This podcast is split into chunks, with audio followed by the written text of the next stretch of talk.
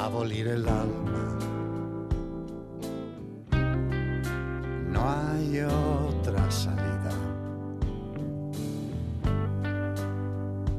Abolir el alma de lo más profundo de nuestro ser. En tanto con ella transijamos, expuestos estamos a todos los males.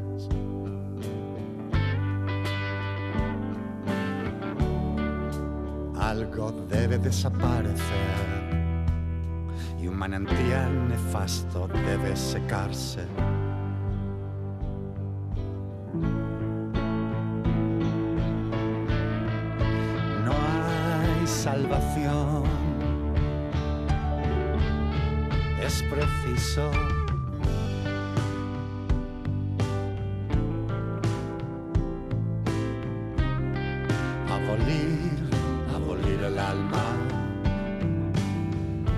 Organización Mundial de la Salud estima que la depresión y la ansiedad afecta a un 4% de la población mundial.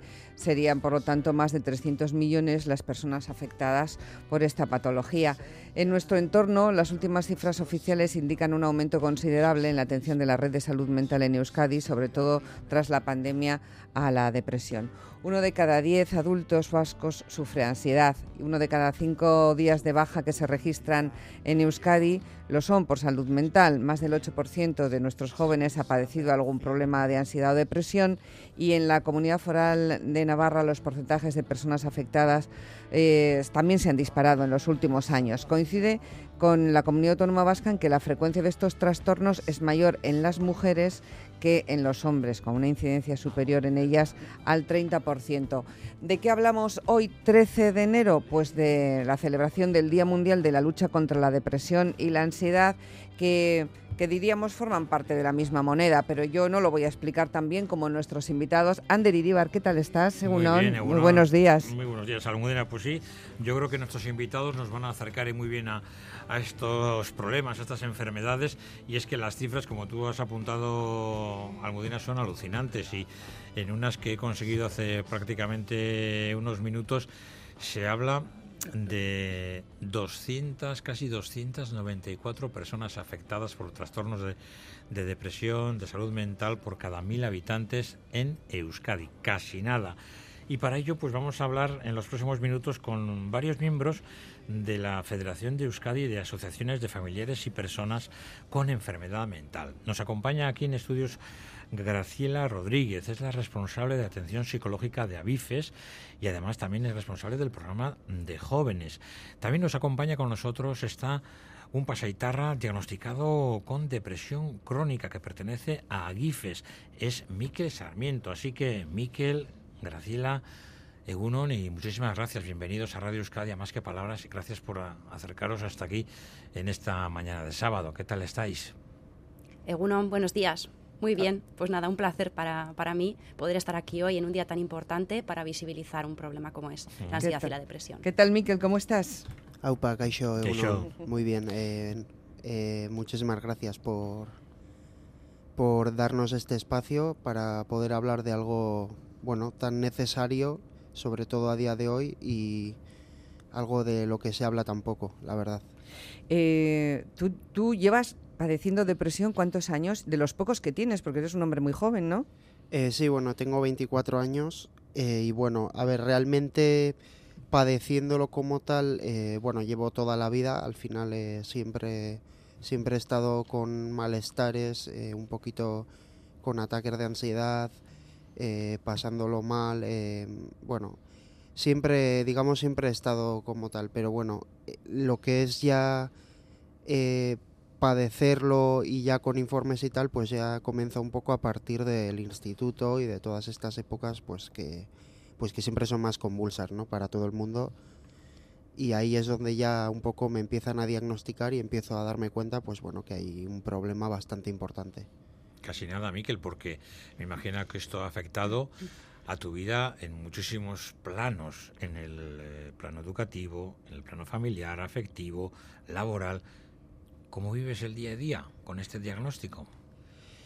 Eh, bueno, pues al final eh, hay, hay muchos días que, que, luchando mucho y con mucho desgaste mental pues eh, puedes salir adelante, pero claro, hay otros muchos días pues que no vives, sino que sobrevives, ¿no? Como digo yo.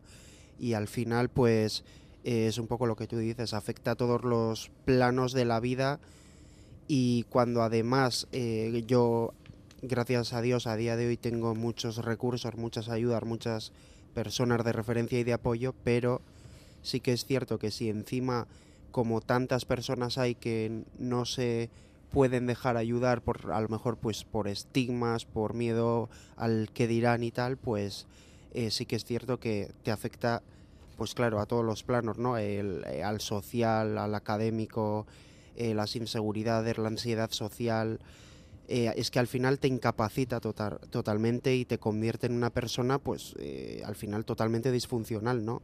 Mm. He leído esta mañana, Gracila, en el diario La Vanguardia una interesante entrevista con el responsable de la unidad de psiquiatría del Hospital San Pau de Barcelona y lo deja bien claro, nítido. Si tienes una depresión, lo primero es darte cuenta de que no es culpa tuya, la culpa. La culpa es eh, un sentimiento que aparece de forma muy habitual en las personas que tienen depresión, porque es verdad que ahora empezamos a hablar un poco de depresión y empezamos a entender en la sociedad en general qué es esto de la depresión, ¿no? Pero a veces, cuando no entendemos los mensajes que a veces recibe una persona que tiene un diagnóstico de depresión es, eh, venga, que no es para tanto algo que te ha pasado, venga, lo que tienes que hacer es levantarte, es que no estás haciendo nada por, por mejorar, ¿no? Y eso es brutal para la persona que está teniendo, sufriendo una depresión, porque la persona no es que no quiera estar en esa situación, es que no puede. Es que no puede. Es que no puede. ¿Qué es una depresión? Porque solemos asociar la depresión a la tristeza, pero a micrófono cerrado, Graciela me decía, la tristeza sí puede ser uno de los síntomas que aparecen con la depresión, pero la depresión es multifactorial, no es solo tristeza. ¿Qué es una depresión? Efectivamente, la, depresión es, eh, es una enfermedad mental común, pues se habla así porque por, el, por la prevalencia que tiene y es una enfermedad grave hay como dos, eh, dos, criterios fundamentales a la hora de diagnosticar una depresión, que es la tristeza, pero una tristeza no como la que sentimos, podemos sentir todas las personas y tenemos que sentir tristeza a lo largo de nuestra vida, sino que es una tristeza muy profunda que acompaña a la persona las 24 horas del día. Y por otro lado, es algo muy característico es la, pérdida de la persona para la capacidad de disfrutar, de obtener placer por las cosas que hace. ¿no? Yo antes disfrutaba muchísimo eh, estando con mis amigos y ahora es que voy con mis amigos y no siento absolutamente nada. ¿no? lo más habitual que ocurra es que la persona deje de hacer cosas progresivamente. Eso diríamos que son como los dos criterios más clave, pero es que la depresión es mucho más. Afecta a la parte física, aparece un cansancio profundo, una fatiga, dolor, ¿no? Aparece también en la parte cognitiva eh, dificultades para concentrarse, para memorizar, para procesar la información, para poder comunicarse de una manera eh, efectiva. ¿no? A veces la persona necesita mucho tiempo para responder a una pregunta porque tiene un procesamiento muchísimo más lento. Y luego, como no, a la parte emocional parece también la, culpa, la desesperanza, la ansiedad, ¿no? que a veces la ansiedad es la cara y la cruz, ¿no? a veces una persona que tiene una ansiedad mantenida en el tiempo acaba, puede acabar desarrollando una depresión, pero también la depresión, eh, la ansiedad aparece también como, como síntoma. ¿no? ¿Tú crees que se ha vencido esa creencia eh, que teníamos, pues no sé, voy a poner dos décadas, hace 20 o 30 años, de que eh, el cerebro va por una parte y el cuerpo va por otra, como si lo que pasa en una enfermedad mental no fuera también algo físico, como lo que le pasa a un miembro cuando se rompe o a un daño en un órgano. Eh, si, si hay un daño en el cerebro, ¿por qué no lo consideramos o no lo hemos considerado de la misma manera? Hemos superado este, que yo creo que es muy importante dar ese salto, ¿no? Sí, a ver, desde, pues que al final desde el desconocimiento ¿no? de lo que es un problema de salud mental, pero efectivamente eh, los diferentes trastornos eh, mentales que existen y en concreto la depresión tienen muchísimo impacto en la, en la parte física, muchísimo y a veces esos síntomas aparecen, la gente a veces dice cuando tiene una depresión, es que a veces lo primero que sienten es ese cansancio, ¿no? Es que llevo mucho tiempo con dolores de cabeza, dolores de estómago y realmente si no indagas un poquito más en qué otras cosas pasan en su día a día, perdón, eh, pues puedes estar perdiendo de vista que esa persona puede estar eh, en un principio de depresión. Me imagino que Miquel lleva muchísimos años luchando contra muchas cosas, evidentemente contra su enfermedad. Mm. Ya nos explicarás, Miquel, de qué manera, con farmacia, con terapia, con muchas cosas. Pero supongo, ojalá me equivoque, que has tenido y tienes que luchar contra algo durísimo, que es el estigma que seguramente habrás notado que se crea alrededor tuyo en ocasiones. Eh, sí, o sea, quiero decir, al final em, está claro que hay un estigma y bueno, a pesar de que, a ver, es cierto que a lo mejor antes cuando tú decías que ibas al psicólogo, ¿no? Pues eh, sí que se te ponía como la etiqueta de loco o la gente se apartaba de ti o había un miedo irracional, ¿no? Por otra parte, pero a, a, pesar de que a día de hoy sí que creo que en este aspecto hemos avanzado y bueno, más desde la pandemia, ¿no?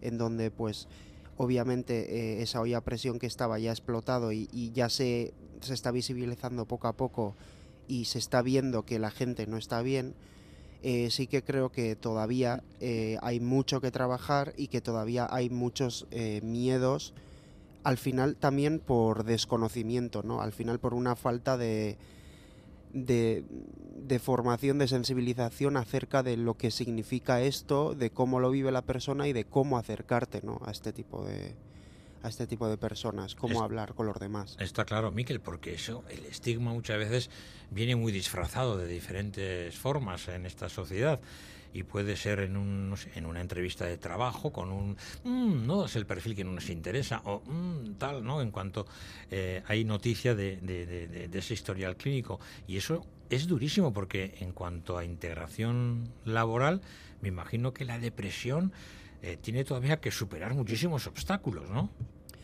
Sí, o sea, y no solo en cuanto a integración y al sentido de pertenencia, que también, ¿no? Al final el formar eh, parte de algo, sino también al, propio autoestima, ¿no? Porque al final eh, indudablemente te lleva a la comparación con los demás. Eh, cuando tú sufres eh, un problema de este tipo, pues está claro que hay ciertos ritmos, ¿no? A lo mejor que otras personas llevan y tú no puedes llevar, por más que quieras, ¿no? Pero lo que no se sabe no o, o, nos pretendemos o pretendemos no decir es que por mucho que a lo mejor no podamos llevar ese ritmo vertiginoso rápido y, y unos ritmos que están marcados y unas pautas marcadas por sociedad cuando estamos bien en los momentos en los que podemos ser funcionales podemos dar mucho y tenemos eh, cada uno tenemos nuestras capacidades y, y, y aunque tengamos nuestros ritmos también podemos ser eh, perfectamente eh, mm, funcionales y podemos aportar muchísimo a la sociedad. Lo pues que igual que, que, cualquier otra persona, entiendo, claro. entiendo yo. Oye, Miquel, mira, nos escribe una persona que estaba escuchando antes a Graciela decir, pues quien tiene depresión no quiere estar ahí, ese anímate no sirve, ese venga que no pones de tu parte no sirve. Cuando tú te encuentras en el, en el bache de un momento de crisis depresiva, ¿qué es lo que deseas de los demás? ¿Qué te gustaría obtener de ellos? ¿Cuál es el trato que demandas? ¿La forma en la que, hay que, que tú quieres ser tratado y comprendido? Pues eh, sobre todo eh, algo que sí que tengo muy claro es eh, que no desvaliden mis emociones, o sea, es lo que me parece más importante. Es decir, que no midas mi dolor ni lo compares con, con otro tipo de dolor para... Con un estándar, ¿sí? Eso es. Uh -huh. Es decir, que lo que yo te cuente no, no me lo analices ni me digas que es mentira, que te lo tomes como real, porque al final no deja de ser mi realidad. Y entonces, a la hora de ayudar, de dar apoyo o, de darme lo que yo necesito, aunque no me des una solución, aunque sea un simple acompañamiento, que siempre sea desde mi realidad. Y no hace falta que lo entiendas, pero por lo menos eh, no, no, no desvalides eso que estoy sintiendo, porque no deja de ser mi mundo y no deja de ser real. Y el uh -huh. hecho de que mm, no los demás no lo acepten como algo real y, y, y, te digan que lo que estás viviendo no es así, pues no hace más que aumentar todavía más ese estigma y cuestionarte a ti mismo y eso desde luego no lleva no llega a ningún buen lugar. Bueno, y la profesional qué dice a las personas que nos preguntan cómo se puede ayudar a otra persona que tiene depresión. Bueno, mejor que Miquel creo que no lo ha explicado nadie, pero hay una parte muy importante que es el no juzgar el cuando tú estás viendo a una persona que, que, que, está empezando ¿no? a dejar de hacer cosas, a tener un estado de ánimo muy bajo, pues lo que dice Miquel, a veces los humanos muchas veces vamos a buscar, pero ¿por qué estás así? ¿no? Parece sí. que tenemos que buscar, tiene que haber una razón lo suficientemente clara que explique el por qué tú te encuentras así. Y a veces eso no es así. La persona a veces dice, pero si yo misma veo que tengo todo, que no, no hay ningún motivo para el que yo me sienta así, ¿no? Y el hecho de que alguien intente buscar esa causa, lo que dice Miquel, hace que al final no eh, se culpabilice más. Y por otro lado, eh, el no dar consejos, ¿no? El, pues yo cuando una vez me sentí de esa manera hice tal, porque igual a esta persona no le está sirviendo. Eh, el mejor acompañamiento es dejar a la persona, darle un espacio para poder hablar de cómo se siente e intentar buscar alternativas de apoyo juntos, ¿no? Bueno, pues entiendo que te sientas así, venga, vamos a buscar de qué manera podemos buscar ayuda ahora, ¿no? Ayuda, solución, que dos palabras interesantes que quiero abordar en breve porque vamos a tener tiempo, Almudena. Sé que está el WhatsApp y nuestras redes eh, ahora mismo muy activas y intentaremos dar salida a todas las opiniones y, preguntas, pero hay una historia eh, que seguro que me la podéis contestar tanto Miquel como Graciela. Igual empiezo contigo, Miquel porque tú igual has tenido que pasar también por eso, no lo sé, pero lo pasa mucha gente por ahí, que es el inicio de todo esto. ¿Qué es lo más difícil cuando tienes que pedir ayuda y no sabes cómo? Eh, hombre, a ver, es que lo más difícil y sobre todo al inicio, o por lo menos en mi caso, ¿no? Porque no quiero universalizar todo lo que hmm. me ocurre a mí, pero, pero pues sobre todo primero entenderte a ti mismo, entenderte lo que te pasa y saber cómo pedir esa ayuda, porque antes de, de digamos que de tener que afrontar el pedir esa ayuda y, abrirte con otra persona y dejar que entre en ti un poco, ¿no? Eh, está el el primero saber qué te pasa, el poder expresarte, el poder, digamos, eh, ponerle nombre a esos sentimientos, esa identificación de, de, lo que tú percibes y de cómo te sientes. Eso desde luego me parece complejísimo y es un trabajo de años y es un trabajo pues que bueno que requiere mm, que requiere no solo valentía sino tener la capacidad de ser muy muy introspectivo que bueno que por suerte yo lo soy no pero es verdad que hay mucha gente que a lo mejor es una parte de sí misma que le cuesta más, entonces eh, sí que requiere eso al final eh, es eh, de una complejidad bastante grande. Al final tienes que entrar en ti y tienes que ponerte en un plano en el que tienes que verte por dentro como tú eres de verdad, que es algo que, que muchas veces no nos gusta, nos asusta o lo vemos innecesario, pero nada más lejos de la realidad, ¿no? Al final es es vamos, es la, pura realidad, es lo que somos. es, un, es un paso tan pequeñito, eh, decir, necesito ayuda, me pasa algo, pero lo ha dicho Miquel, Graciela, puede eso costar años. Hmm.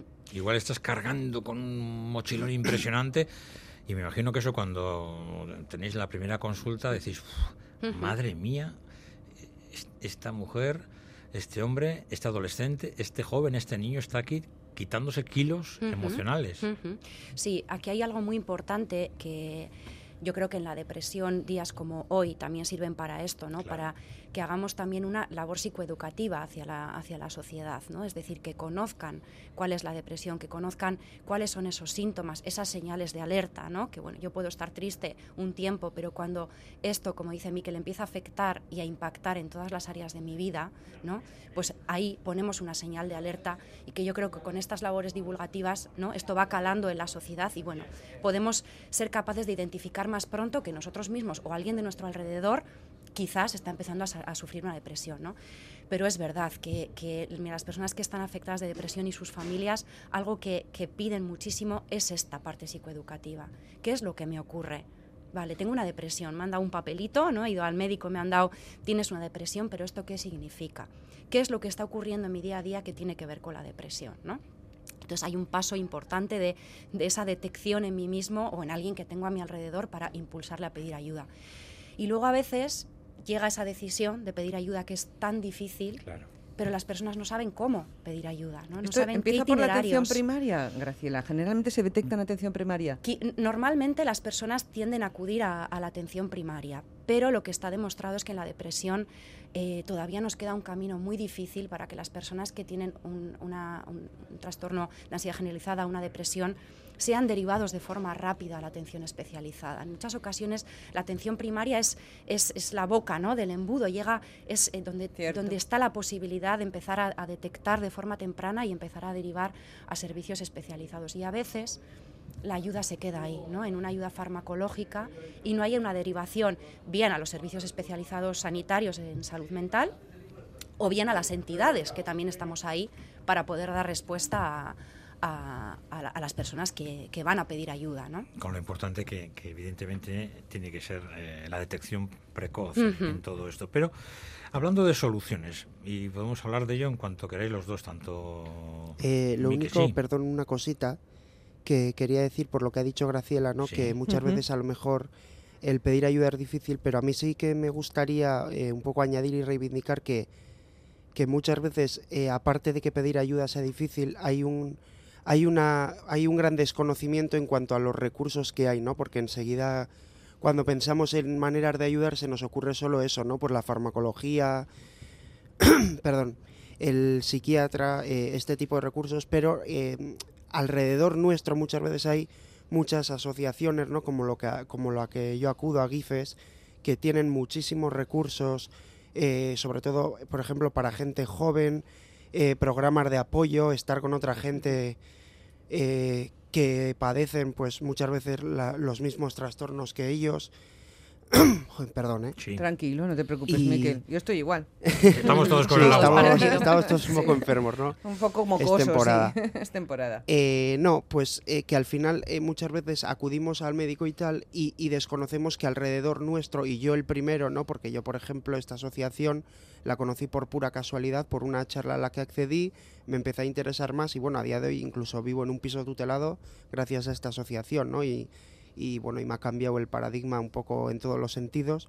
Entonces creo que en este sentido yo sí que quiero un poco mm, poner sobre tierra esto, ¿no? Que, que no hay unas únicas alternativas, ¿no? Siempre se venden eh, la farmacología y tal, que está muy bien y la veo totalmente necesaria, por supuesto, pero que, bueno, hay asociaciones y, y hay muchos recursos en donde si se indaga y se busca, eh, pues se pueden encontrar herramientas, ¿no? Eso es, un abanico más amplio en cuanto a... Mira, nos están escribiendo a nuestro WhatsApp 688-840-840 muchas personas diferentes. Algunos nos han dejado mensajes de voz, uno en concreto muy interesante, pero se oye con dificultad el sonido y él mismo, esta persona nos lo ha transcrito, nos ha escrito y dice, he empezado esta semana a tomar antidepresivos, yo llevo años en terapia, me identifico con todo lo que estáis diciendo, el ritmo al que se funciona, dejar de hacer las cosas, la tristeza, no poder levantarme de la cama, no llegar a nada, ni como pareja, ni como padre, la memoria que no funciona. Es tan difícil, pero muchas gracias por hablar de estos, de estos temas. Un saludo. Bueno, pues es lo que tiene un día como este, que la capacidad de visibilizar, pues siempre es un empujoncito adelante, ¿no? Se empiezan a contemplar las cosas de otra forma. Y el escuchar y decir, ostras, ¿no? De esto que están hablando, hombre, me identifico en esto que están contando, ¿no? Por fin encuentro quizás una, una respuesta, ¿no? Una, o una pequeña luz en, en esto que me está ocurriendo, porque además cuando las personas están en esta situación, eh, algo muy, muy característico de la depresión es que hay como una especie de visión en túnel, ¿no? Cuando tú tienes un túnel, tú ves todo negro, ¿no? Tienen esa percepción, esa creencia de que no van a mejorar, de que siempre las cosas van a ser así, ¿no? Y entonces, bueno, pues escuchar también testimonios como el de, como el de Miquel, ¿no? Que, que, ha, ido, que ha iniciado ¿no? y un, recorrido vital y un proyecto de vida y, y, está en ese camino es, es, fundamental. Y luego comparto lo que, lo que comenta Miquel de reconocer el valor de las asociaciones, porque somos entidades que estamos especializadas en el abordaje de la depresión desde el ámbito terapéutico y desde, la, y desde algo tan importante como dice él, que es el apoyo social, poder tener a otras personas con las que poder hablar de lo mismo, apoyo también a los familiares, al entorno de la persona que está alrededor de la persona que, que muchas veces no entiende también, no sabe lo que pasa y no sabe cómo ayudar. No entiende, no sabe cómo ayudar y en algunas ocasiones acaba teniendo el mismo impacto en ellos y en ellas, ¿no? Los familiares muchas ocasiones por proteger a la persona, por acompañarla, acaban teniendo situaciones de sobrecarga y acaban teniendo situaciones de aislamiento, ¿no? Acaban también dejando muchas partes de su vida por cuidar a la persona a la que tanto quieren y que está sufriendo una depresión. Entonces, las, las personas que están en el entorno necesitan también apoyo, necesitan entender, necesitan encontrarse también con otros familiares, necesitan personas que estén alrededor también para asegurar ¿no? que, que no acaben también eh, con un gran impacto también a nivel de salud mental. La estadística es muy canalla y más en este asunto tan personal como el de la depresión, pero hay que acudir a ella con, con cifras que, que, nos parecen alucinantes. Hoy se está hablando mucho de que hay un 70% de casos que se acaban curando, pero que os movéis los profesionales hay en un 20, 30 con el que hay que luchar, pelear y que no tienen tan buena que se fortuna. cronifican. que se cronifican. Claro. Eso es, la depresión es que tiene muchas formas ¿no? de presentarse y, de- y no es igual en todas las personas. Es decir, como decíamos antes, hay una retaíla de síntomas, pero no todas las personas lo van a vivir en muchas ocasiones de la misma manera. ¿no? Y la evolución, ¿no? el pronóstico tampoco es el mismo. Es verdad que la depresión, eh, de forma mayoritaria, ¿no? ahí están las cifras, si tienen un buen abordaje, como dice Miquel, por una parte está el abordaje eh, farmacológico, pero tiene que ir acompañado de un abordaje terapéutico, un apoyo social, pues en la mayoría de los casos las, las depresiones eh, se resuelven, ¿no? pero hay otros casos en los que se cronifican. Y una persona también puede pasar un, un único episodio depresivo, pero hay otras personas que resuelven un episodio depresivo y al de cierto tiempo, al de unos años, ¿no? la persona vuelve a tener una recaída. Y ahí es muy importante eso que decía Miquel, la información. Saber qué es lo que ocurre para que yo pueda estar alerta y reconocer esos primeros signos ¿no? que me hacen sentir que empiezo a volver a tener una depresión. Y luego, efectivamente, pues hay algunos casos que se, que se cronifican ¿no? y, que, y que su abordaje se hace muchísimo más complejo ¿no? a nivel de, de, en todas las áreas de la vida de la persona. Pasa como con otras enfermedades que una detección precoz hace también eh, que el diagnóstico lo sea y el tratamiento mejore. Sí, sí. En la detección temprana eh, es uno de También los- en una depresión. También en una depresión. Es, el, Ujú. es uno de los de un buen indicador de que, de que la evolución en esa persona puede ir bien. Claro. ¿no? Ya digo que no, Para no eso- lo vamos a poner con el 100% de seguridad, pero ese, Para eso, en ese primer túnel que nos describías antes, Graciela, hace falta que luego haya muchos puentes, muchas autopistas, muchos caminos, muchas carreteras. Y a, a eso me quiero referir ahora. Estamos iniciando un camino que se llama Plan Estratégico de Salud Mental en Euskadi, que nos va a llevar, pues creo que los próximos cinco años. Y maldita estadística de nuevo, estamos con los ratios, que nos han hablado de que hay en el País Vasco Pocos se- profesionales quizá. pocos profesionales, se habla de seis profesionales por cada 100.000 habitantes, y estamos hablando que en Europa hay 18 profesionales por cada 100.000 habitantes, y ya no me voy a mirar en Suecia o en Finlandia, donde dicen que hay 70 profesionales por cada 100.000 habitantes. Hay muchísimo por hacer en este campo. Lo comentaba también Aitor hace un instante. La pandemia ha puesto las pilas y ¿crees que estamos en el buen camino? Hombre, siempre que ponemos el foco y el ojo ¿no? en, en algo, nos preocupa y, y empezamos a pensar en que esto realmente es un problema real, ¿no? Eh, es por supuesto una buena noticia. Es verdad que todas estas cifras que, que- que estamos manejando y que venimos manejando desde, desde la pandemia, por el momento no se han traducido ¿no? en, en los recursos eh, necesarios ni específicos para un buen abordaje. Bueno, hay una estrategia, está encima de la mesa, ¿no? Esto es una, una buena noticia, pero es verdad que a día de hoy eh, hay, una, hay una atención que todavía no es la, la adecuada, ¿no? Ni en cuanto a recursos, ni en cuanto a, a recursos económicos, ni en cuanto a recursos también de, de, como decía Miquel, de poner encima de la mesa qué otros recursos existen que no solo es el sanitario, ¿no? Porque a veces también hay que tener, no vale, ahora eh, es verdad que la psicoterapia es fundamental, ¿no? Para, para el abordaje de la depresión, pero bueno, si no estamos llegando a eso, ¿qué otras fórmulas podemos poner en marcha, ¿no? Pues, eh, pues eso, el apoyo social, el poder encontrar grupos de referencia, bueno, siempre vamos a intentar, por lo menos en las asociaciones los recursos, yo creo que lo compartirán también mis compañeras de los otros territorios, los recursos a veces se sacan de debajo de las piedras, ¿no? Y, y- y es algo que no nos frena, pero es cierto esto que, que todavía nos queda un largo camino por recorrer. Miquel, tú hablabas antes de Agifes, de una asociación donde has encontrado mucho apoyo. Imagino que has encontrado a personas con las que compartir experiencias, la que tú vives y que te ha llevado allí, igual que a esas otras personas.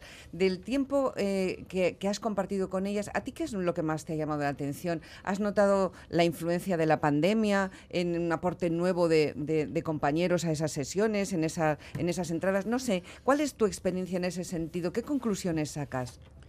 Eh, bueno, eh, sí, eh, sí que es cierto que yo me he sorprendido bastante y lo que tú dices, a raíz de, de la pandemia he visto pues un aumento significativo y sobre todo en gente de mi edad, también en gente mayor, en gente de mediana edad, en todo tipo de edades, pero, pero sobre todo en gente de mi edad, pues eh, gente que está muy mal y sobre todo eh, gente que está muy perdida o que no sabe muy bien dónde meterse, ¿no? Pues a lo mejor gente que está mal y, bromea con su malestar, ¿no? Y esto nos puede parecer algo positivo y, y bueno, y el humor lo es, ¿no? Porque es muy positivo, pero muchas veces es un humor que también, eh, pues eso, es como un humor, es una forma de, de meterte más al hoyo si luego realmente no, no hacemos nada con eso. Es decir, tú puedes tomártelo con humor, puedes tal, pero mm, a veces es como un humor fingido, es una manera de, taparlo y, tapar pues está claro que nunca lleva a buen lugar. Y la conclusión que saco al final es mm, que, que todos estamos en esto, que la lucha es de todos, no es algo individual, individualmente cada uno, por supuesto que trabajaremos según, bueno, según lo que tengamos cada uno, pero, pero desde luego en esta lucha estamos todos y eso nos tiene que reforzar y tiene que ayudarnos a ver pues un futuro un poquito más prometedor, ¿no? Aunque no sea perfecto, que por lo menos nos demos la mano unos a otros y aprendamos un poco a trabajar en grupo, porque al final todos estamos metidos en lo mismo, por tanto es, es un problema para todos. Todos y todas, porque quisiera abrir un melón, que es el de la incidencia en las mujeres. Se está hablando muchísimo en el día de hoy. Se habla mucho de menopausia, depresión, de adolescentes, de jóvenes, de casos tempranos diagnosticados en, críos y crías de 9 y 10 años, que es impresionante. Eh, ¿Qué es lo que más preocupa a los profesionales? ¿Ese, ese aumento tan claro de, de incidencia en las mujeres?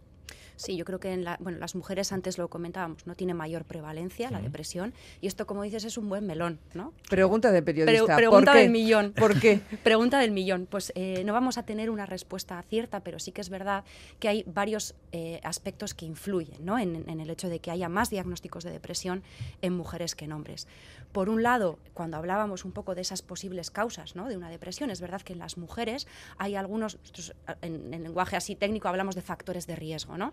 Que son como muy específicos de las mujeres, ¿no? como tiene todo el tema que tiene que ver con el eh, factor hormonal, ¿no? que hay periodos de las mujeres, ¿no? pues el, eh, la primera menstruación, eh, embarazo, ¿no? toda esta parte menopausia y hay una parte hormonal que puede estar por un lado. Por otro lado, hay situaciones eh, bueno, de violencia de género, que también son eh, un importante factor de riesgo para el desarrollo de problemas de salud mental.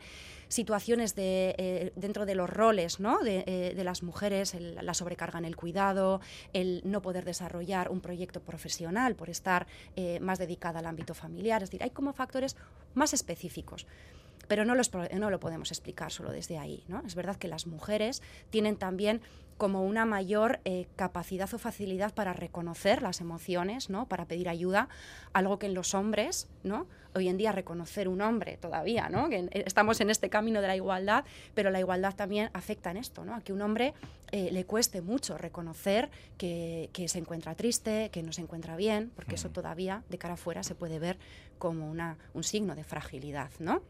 Entonces, hay varias, hay varias hipótesis que pueden explicar esto. Otra también es eh, cuando, la, cuando un hombre o una mujer también se, se, dirige a los servicios sanitarios, ¿no? pues ante determinados síntomas, habitualmente es más fácil pensar que esos síntomas en una mujer corresponden a una depresión ¿no? que en un hombre, que quizás se le hacen más pruebas físicas para ver, para ver si algo de lo que le ocurre tiene que ver con, con, con algo orgánico. ¿no? Entonces, pues es una buena pregunta y no sé si os he podido dar una causa. Pues porque... multicausas, todo esto es multicausal, como decíamos antes también. Hemos dicho que la, depresión y la ansiedad van unidas en muchos, en muchos casos. Este siglo, este siglo lo llamamos el de, el de la ansiedad. Hay tantos factores ¿no? externos que nos hacen vernos pues frágiles, como realmente somos, ¿no? No somos lo más, lo más importante o por lo menos lo más duro de la naturaleza, ¿no? Y, y estamos rodeados de incertidumbre, de falta de trabajo, de falta de perspectivas de futuro, de guerras, una pandemia. O sea, la vida nos ha colocado en un momento bastante peculiar, ¿no? bastante crítico. Eh, hay muchas personas preguntándonos, ¿y qué podemos hacer? ¿Cómo nos defendemos de toda esta incertidumbre para no eh, generar una depresión o por lo menos para tener armas para, para combatirla? Y luego hay muchas preguntas, Graciela, sobre esto de la falta de atención.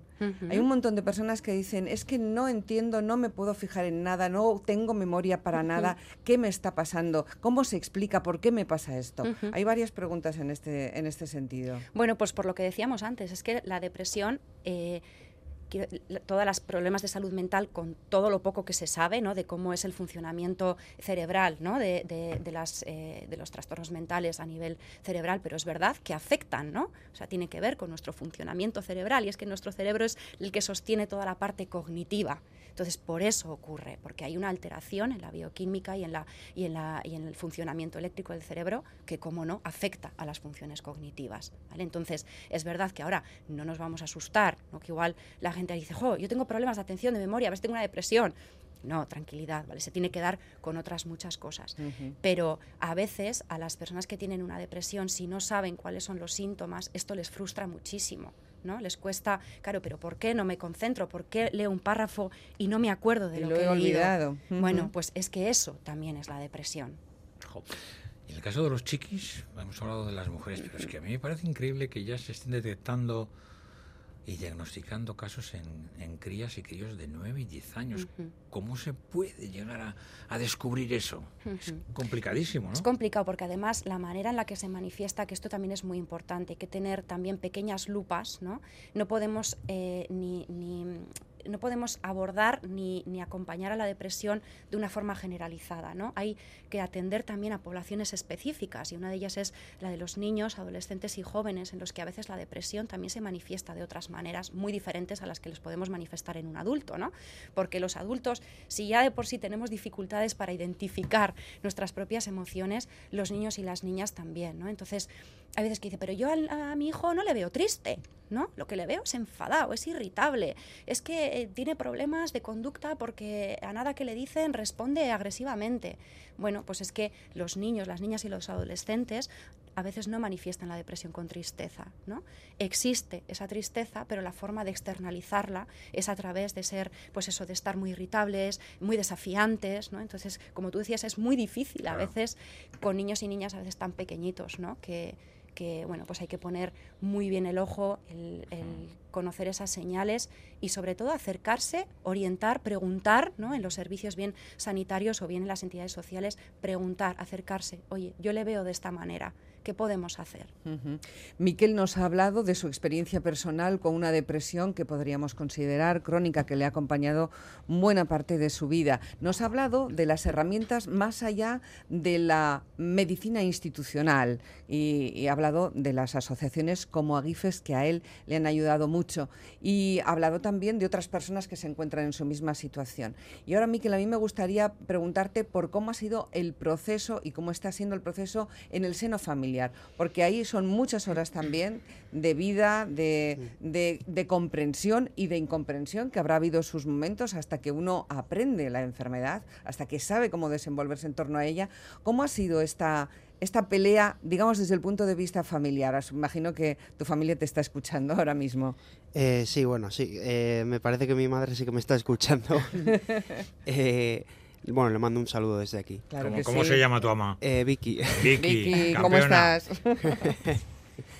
Eh, bueno, pues a ver, desde el punto de vista familiar, eh, al final ha sido pues muy duro y si lo tuviera que definir en una palabra, pues al final yo creo que desde la parte de mi familia pues ha sido obviamente el sufrimiento, ¿no? Como, como es natural pero luego sobre todo frustración, ¿no? Por lo que habéis dicho un poco, el no saber cómo ayudar, el, no entender la propia enfermedad. Eh, pero sí que luego también quiero recalcar que, bueno, en mi caso, eh, bueno, pues tengo la fortuna de que la familia que he tenido, pues el tema de la salud mental y tal, eh, digamos que ha estado muy presente y, y, sí que ha habido un interés por, por bueno, pues por querer entenderlo, por querer escuchar. somos una familia que habla mucho, eh, hay mucha conversación, hay mucho diálogo y entonces esto es, pues claro, es muy muy importante, ¿no? Y a pesar de que yo durante muchos años, pues me he dedicado a no hablar, a encerrarme, a, arrastrarme más a ese submundo, ¿no? Que uno se crea cuando está cuando está en esa situación, eh, pues sí que creo que que a pesar de que ha sido muy frustrante y bueno, sí que es verdad que a día de hoy pues eh, yo creo, yo los veo más contentos, ¿no? Pues al final eh, cuando ves que tu hijo está haciendo su propio proyecto de vida, que evoluciona, que tiene, que bueno, que a su ritmo, pero que tiene digamos un, camino propio, ¿no?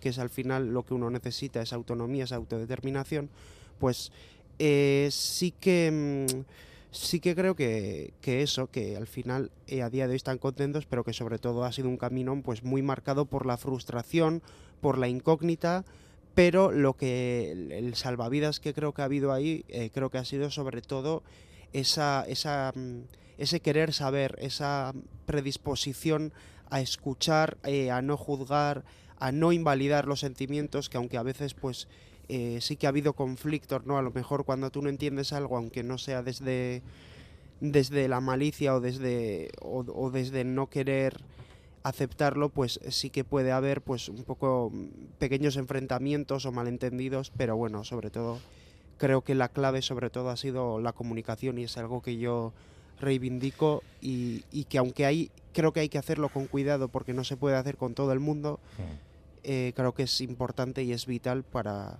pues para poder seguir adelante eh, a fin Bueno. de cuentas. Pues te expresas muy bien y se nota que en tu familia hay mucho diálogo, ¿eh? Eres claro en tus expresiones y, y no te puedo despedir o no te vamos a despedir ni algo de ello sin preguntarte dos cositas. Dime. ¿Cómo es un día malo y un día bueno de Miquel Sarmiento? ¿Cómo es un día malo? Para que nos Eh, hagamos una idea. Igual no solo es un día, ¿no? eh, no, son bastantes. Eh, bueno, eh, te lo digo sin filtros. Sí, Sí, sí. claro. así de manera cruda, ¿no? Vamos a decirlo. Eh, pues un día malo es la muerte en vida. Un día malo es son pensamientos suicidas constantes que, que aunque intentes apartarlos acaban adueñándose de ti y tú te crees que eres eso. Un día malo es no tener fuerzas para nada, estar cansado, tener una fatiga eh, tremenda, tanto física, mental como espiritual, eh, en todos los sentidos. Un día malo es una crisis existencial constante, no entendida y, y- el no ser funcional en ningún aspecto de tu vida. Y un día malo es eh, no ser capaz de entender absolutamente nada y que el propio despertar, el propio abrir los ojos a las 9, a las 10, da igual, a la hora que te levantes, sea motivo de querer volver a dormir para dejar de existir. Eso es un día malo. Caramba. Imagino que un día bueno es lo contrario. Yo creo que... Eh, sí, eh, un día bueno, eh, yo diría eh, un día estable. Yo diferencio los días Vale. estables y los buenos, ¿vale? Porque un día estable, digamos que es lo que vosotros entenderíais o creo que entenderíais como un día bueno, es decir, estar estable, tener un bienestar. Pero un día bueno o, o lo que yo entiendo por bueno es euforia, que es algo que tampoco eh, suele ser positivo porque Vale. te lleva a sobrepensar, te lleva a la metacognición, te lleva a querer eh, hacer todo y al final empezar todo y no terminar nada. Y pues claro, eso irremediablemente al día siguiente acaba en el, en el camino contrario, ¿no? Son las, es la cara de la, es la otra cara de la moneda, ¿no? Te lleva al final a, a caer eh, al vacío total. Por tanto, eh, no deja de ser también mm, de una manera más agradable antes de explotar, pero no deja de ser algo, pues bueno, bajo mi punto de vista. eh, Que está fuera del negativo. equilibrio, ¿no? Que es lo que al final... Eso que esa es. estabilidad Es que nos mencionabas. tremenda. Eso es, el bienestar no deja de ser al final eh, el equilibrio, ¿no? Al final estar en un punto alto, en un punto bajo, no te lleva a ningún lado. El estar en un punto medio, ¿no? Pues como siempre ha de- eh, se ha dicho, en el punto medio al final está la virtud, está, está un poco el, el bienestar que uno necesita para desarrollarse plenamente. Bueno, pues una despedida también de Graciela por la importancia del día. Un resumen, algo que tú quieras hacer trasladar a los oyentes. Bueno, pues para mí importantísimo el que hayamos conseguido visibilizar, el que hayamos conseguido que alguien al otro lado de, la radio ¿no? se, se sienta identificado bien en ellos mismos o bien eh, por alguien que tienen cerca, que pidan ayuda, que se acerquen, como dice Miquel, a las entidades, a BIFES, a GIFES, que pidan orientación y que, y que antes, muy importante, decías, ¿y cómo nos enfrentamos ¿no? a, a- a la vida. ¿no? y cómo nos protegemos de la depresión? Que eso es- también es fundamental. Pues aquí nos gusta hablar de, de poner esos paraguas que son protectores también, como es el, el tener un buen entorno social, el estar activos en la vida, el participar en diferentes espacios, tener buenos hábitos de vida, hacer deporte, tener aficiones significativas, tener amigos y amigas significativas. Eso es un buen paraguas para, para protegernos ante la depresión y para que si empieza a aparecer tengamos ¿no? esas redes de las que tirar o, esas redes que tiren de nosotros o de nosotras cuando algo empieza, empieza a desequilibrarse. Alguien nos escribe y nos dice que la depresión es el cáncer del alma y es un cáncer que muy poca gente entiende. Nos queda muy poquito tiempo para despedir nuestros invitados, los invitados de Ander esta mañana. Recuérdanos quiénes nos han acompañado para Miquel despedirles. Sarmiento muy bien, gracias y Miquel. Graciela Rodríguez. Nada, a Miquel vosotros. solo te voy a mandar el mayor de mis abrazos y el de todos los oyentes. Eutxigo Gor Miquel, aurrera seguí y esker. Yo sé que puedes con eso y con más, solamente por la forma en la que nos has hablado y nos has contado esta enfermedad que, que sufres. Y a Graciela también, gracias por sus buenos consejos y sus descripciones de una enfermedad que seguimos sin conocer del todo. Muchísimas gracias, Graciela, y buen día. A vosotros. Hasta pronto, menos de un minuto y serán las 12 del mediodía.